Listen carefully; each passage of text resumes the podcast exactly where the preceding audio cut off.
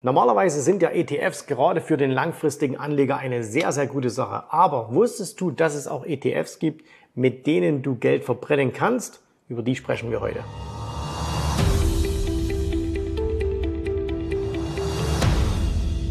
Wir müssen nicht darüber reden, dass ETFs, wenn man sie langfristig einsetzt, eine gute Sache sind große Marktbreite, du deckst viele Bereiche damit ab. Also das heißt, du musst dich nicht um einzelne Aktien kümmern und ähm, deswegen sind ETFs natürlich gerade bei Aktienbeginnern äh, oder bei Menschen, die gerade starten mit der Börse, sehr, sehr beliebt und sind natürlich in den letzten Jahren auch unglaublich gehypt worden. So, und ähm, jetzt gibt's allerdings auch ETFs, wo man von Beginn an denken könnte, hey, das ist doch eine super Idee und äh, deswegen lege ich die mir ins Depot. Wenn man auch mal genauer hinstellt, stellt man fest, mh, hm, keine gute Idee. Das Problem mit ETFs ist ja zuletzt geworden, dass es so viele gibt. Ne? Also ähm, der Grundgedanke der ETFs ist ja, dass man sagt, hey, ich investiere in irgendeinen Index, S&P, DAX, Eurostox, Nasdaq, irgend sowas.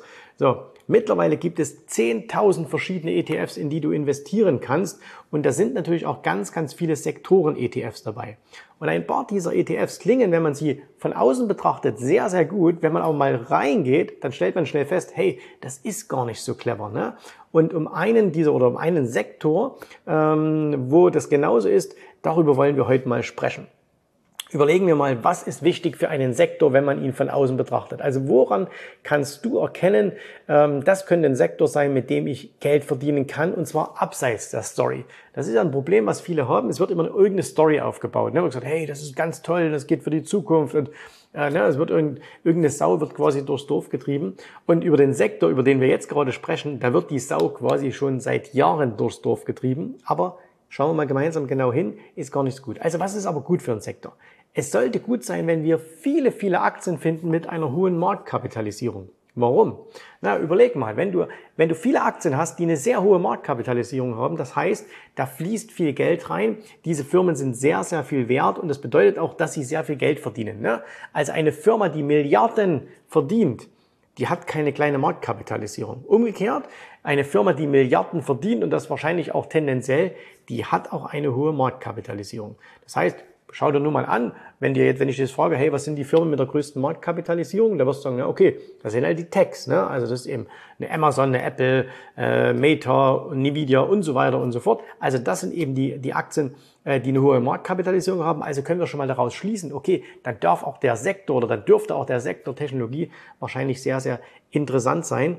Und was noch wichtig ist bei einem Sektor, er sollte eine jahrelange Outperformance gegenüber dem breiten Sektor haben oder beziehungsweise den breiten Index haben. Also wenn wir jetzt sagen, hey, wir nehmen mal jetzt von mir aus den S&P 500 her ne, oder den MSCI World und dann schauen wir uns an, okay, hat sich denn dieser Sektor ähm, jahrelang besser entwickelt? Auch dann können wir sagen, okay, dann macht es Sinn, da wahrscheinlich darin zu investieren, weil da muss irgendetwas sein, was diese Aktien besser laufen lässt als den Rest. So, und äh, wenn wir jetzt vermeiden wollen, in die falschen ETFs zu investieren, können wir das Ganze quasi umdrehen. Das heißt, wir nehmen das alles auseinander und schauen mal von hinten drauf. Wir denken also von, von hinten. Und jetzt habe ich mir mal eins gemacht und äh, das können wir uns gern hier mal gemeinsam anschauen.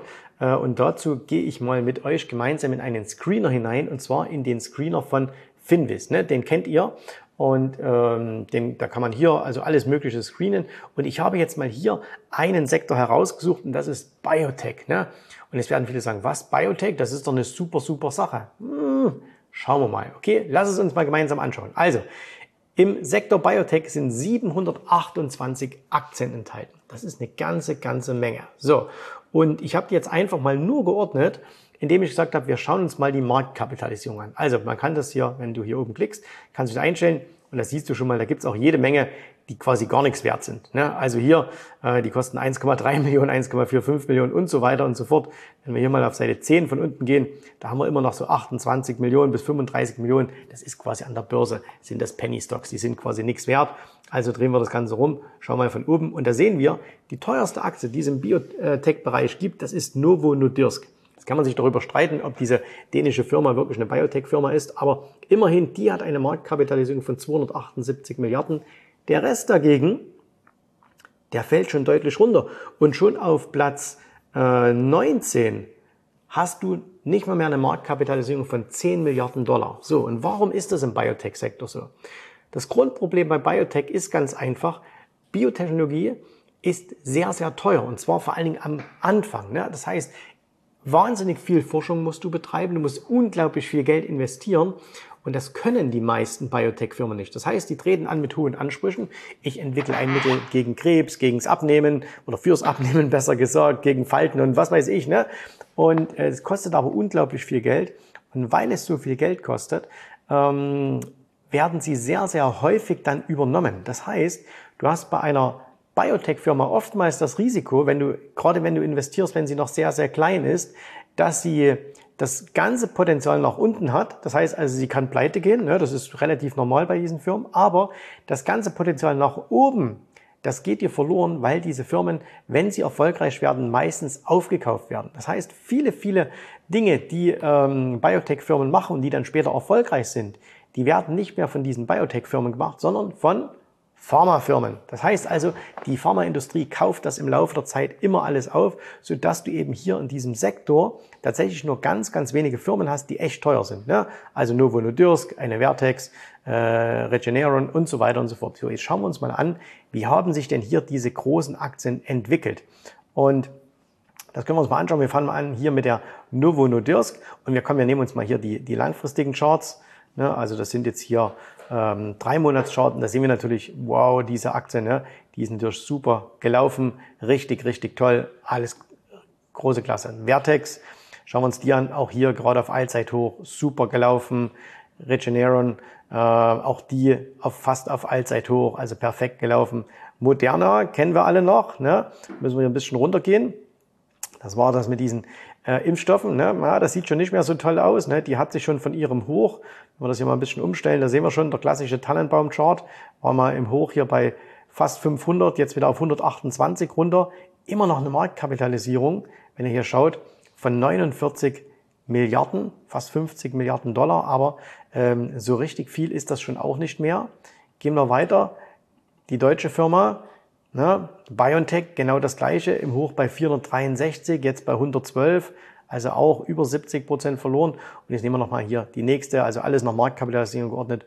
Und das ist hier die Siegen. Und auch die hatte jetzt jahrelang gegen die seitwärts und jetzt geht sie auch langsam wieder nach oben ist und kratzt am Allzeithoch. So, das sieht aber eigentlich gar nicht schlecht aus, oder? Also bis auf diese Impfaktien sehen doch die großen Aktien ziemlich gut aus. Okay, wir haben ja aber gesagt, hey, nicht Finger weg von Biotech-Aktien, sondern Finger weg von Biotech-ETFs. Warum? Und das zeige ich euch jetzt. Wenn ihr euch mal hier anschaut, das ist einer dieser, ähm, dieser äh, ETFs. Einer, es gibt zwei große. Das ist einmal von iShares, gibt es in IBB, ne, gibt es auch in der deutschen Variante. Äh, hat, glaube ich, so sieben Milliarden unter Verwaltung. Ähm, naja, der ist schon nicht mehr bei Allzeithoch. Ne? Der ist schon, äh, schon deutlich darunter. Und dann gibt es noch hier den XBI, äh, der ist von, der, von Spiders. Und äh, auch der äh, hat mehr als die Hälfte verloren von seinem Hoch, auch ungefähr so sieben Milliarden.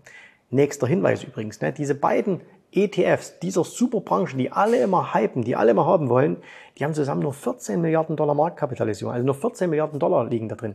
Das ist jetzt für dich und mich, äh, wenn wir es uns teilen, eine, eine ganze Menge Geld für einen ETF, der so ein Wachstumspotenzial abdeckt, ist das eigentlich nicht viel. Und es wird Gründe haben, warum das Ganze so ist. So, und äh, jetzt kommt aber der entscheidende Punkt, nämlich, wenn du in ETFs investierst, was willst du? Du willst mindestens so laufen wie der Markt. Was ist der Markt? Ja, was ist der Markt? Und der Markt ist natürlich jetzt der S&P, äh, der Nasdaq, äh, vielleicht der Eurostock. So, das heißt also, wenn du dir einen ETF heraussuchst, und viele machen das ja heutzutage, das heißt, vor Jahren war es noch so, die Leute hatten einzelne Aktien im Depot. Und dann haben sie gesagt, ey, das ist alles Mist, jetzt müssen wir ETFs ins Depot packen. Und wenn ich mir heute viele Depots anschaue, dann sehen die genauso aus wie vor zehn Jahren die Aktiendepots. Bloß, dass jetzt nicht mehr steht, ich habe Aktie A, B, C, D, E, sondern ich habe jetzt ETF 1, 2, 3, 4, 5. Das heißt, viele nehmen sich irgendeinen so einen Core-ETF, also was weiß ich, MSCI World oder S&P und so, und dann packen sie ganz viele kleine ETFs dazu, um vermeintlich die Performance zu pushen. Ne? Aber Oftmals ist die Performance dieser Sektoren-ETFs viel, viel schlechter, als wenn sie einfach ganz normal im S&P oder im Nasdaq geblieben wären. Wie kannst du das vergleichen? Über sogenannte Ratio Charts. So, und das schauen wir uns mal an. Wie sieht das aus? Das kannst du hier, wenn du, wenn du dieselbe Trading-Plattform nimmst wie wir, äh, TradingView ganz, ganz simpel machen. Nämlich, wir nehmen mal her und sagen, okay, wir nehmen mal hier den Nasdaq, die Qs, QQQ, und dann machst du einfach hier so ein ähm, Schrägstrich dahinter und nimmst zum Beispiel jetzt hier den XBI. Und das ist dann ein Ratio-Chart. Und was müsste das jetzt bedeuten? Wenn jetzt der Kurs nach oben geht, ja, also wenn von diesem, das ist quasi Nasdaq geteilt durch den XBI, wenn jetzt der Kurs nach oben geht, war der Nasdaq immer besser als dieser ETF. Wenn der fällt, war der ETF immer besser als der Nasdaq. So, schauen wir uns das Ganze mal an. Und was stellen wir da fest? Der Nasdaq hat Biotech seit 2015 extrem outperformed. Das heißt, die Nasdaq ist immer, immer, immer besser gelaufen. Okay? Ja, vielleicht liegt es ja nur am XBI. Schauen wir uns mal den IBB an. Der war doch irgendwie ein bisschen besser. Machen wir das selber nochmal. Qs gegen äh, IBB. Wie schaut's da aus? Den gibt's ein bisschen länger. Genau das gleiche Ergebnis. Der Nasdaq deutlich besser gelaufen als der äh, Biotech ETF. So, jetzt können wir sagen, okay, Nasdaq läuft da immer, immer besser. Wie schaut's denn aus, wenn wir uns das mal vergleichen mit dem breiten S&P 500? Wir machen das gleiche Spiel. Wir nehmen hier den Spider, das ist der marktbreite ETF. Und jetzt nehmen wir auch hier wieder, nehmen den ersten wieder IBB und vergleichen das. Nochmal, wenn die Kurve steigt, war der S&P besser. Wenn die Kurve fällt, war der ETF besser. Und was sehen wir? So, wir sehen, dass auch hier, es gab mal eine Zeit, da sind die Biotech-Aktien, da gab es so eine Hype-Phase, Ne? Da sind die Biotech-Aktien viel, viel besser gelaufen. Das war hier zwischen 2007 und 2015. Seitdem läuft der breite Markt wieder viel, viel besser. Also für mich ist das ein Aufwärtstrend, gerade des breiten Marktes gegenüber Biotech. Und vergleichen wir es nochmal mit dem anderen. Also mit dem zweiten ETF, den wir hier haben, mit dem XPI. So, und wie schaut's da aus? Und da sieht's genauso aus. Auch da, hier seit 15, geht's da deutlich nach oben. Und was zeigt das? Ähm, das zeigt, dass ETFs natürlich eine gute Wahl sein können in einem Portfolio. Das Problem ist aber, wenn du jetzt sagst, okay, ich möchte auf irgendeinen Sektor, weil ich habe jetzt gehört, hey, Biotech ist super oder ich habe jetzt gehört, Wasser ist super oder ich habe jetzt gehört, Lithium ist super oder Weltraum oder ne, es wird ja immer irgendwie eine Story gekocht. Dass es dann nicht immer so gut ist, diese ETFs reinzunehmen. Jetzt nicht falsch verstehen, als Trader, wenn du also kurzfristig tradest, dann, das heißt auch als Swing Trader, sagst auf ein paar Wochen, auf ein paar äh, Monate vielleicht, dann kann so ein ETF durchaus sinnvoll sein. Ne? Wobei auch da hast du gesehen, wenn wir jetzt zum Beispiel hier mal vergleichen, äh, wir nehmen mal hier die, äh, die Novo Nordisk und vergleichen die mal mit dem S&P. So, und was sehen wir da? Hier, Novo Nordisk, den S&P extrem outperformed. Und wenn wir nehmen Novo Nordisk gegen den Nasdaq mal als Beispiel, so, auch da sehen wir hier seit 2021 besser gelaufen, auch die Jahre zuvor deutlich besser gelaufen. Ne? Gerade kommt es wieder ein bisschen runter, Tech zeigt wieder Stärke. So, das heißt aber als Trader solltest du ohnehin nicht zwingend mit ETFs handeln, sondern da solltest du ohnehin auf Aktien gehen, weil du immer eine bessere Performance machen wirst. Ne? Also das heißt, wenn du jetzt sagst, hey, ich bin, ich will so auf sich für ein paar Wochen, ein paar Monaten immer was machen, dann wirst du mit Einzelaktien immer viel, viel mehr Performance machen als mit ETFs.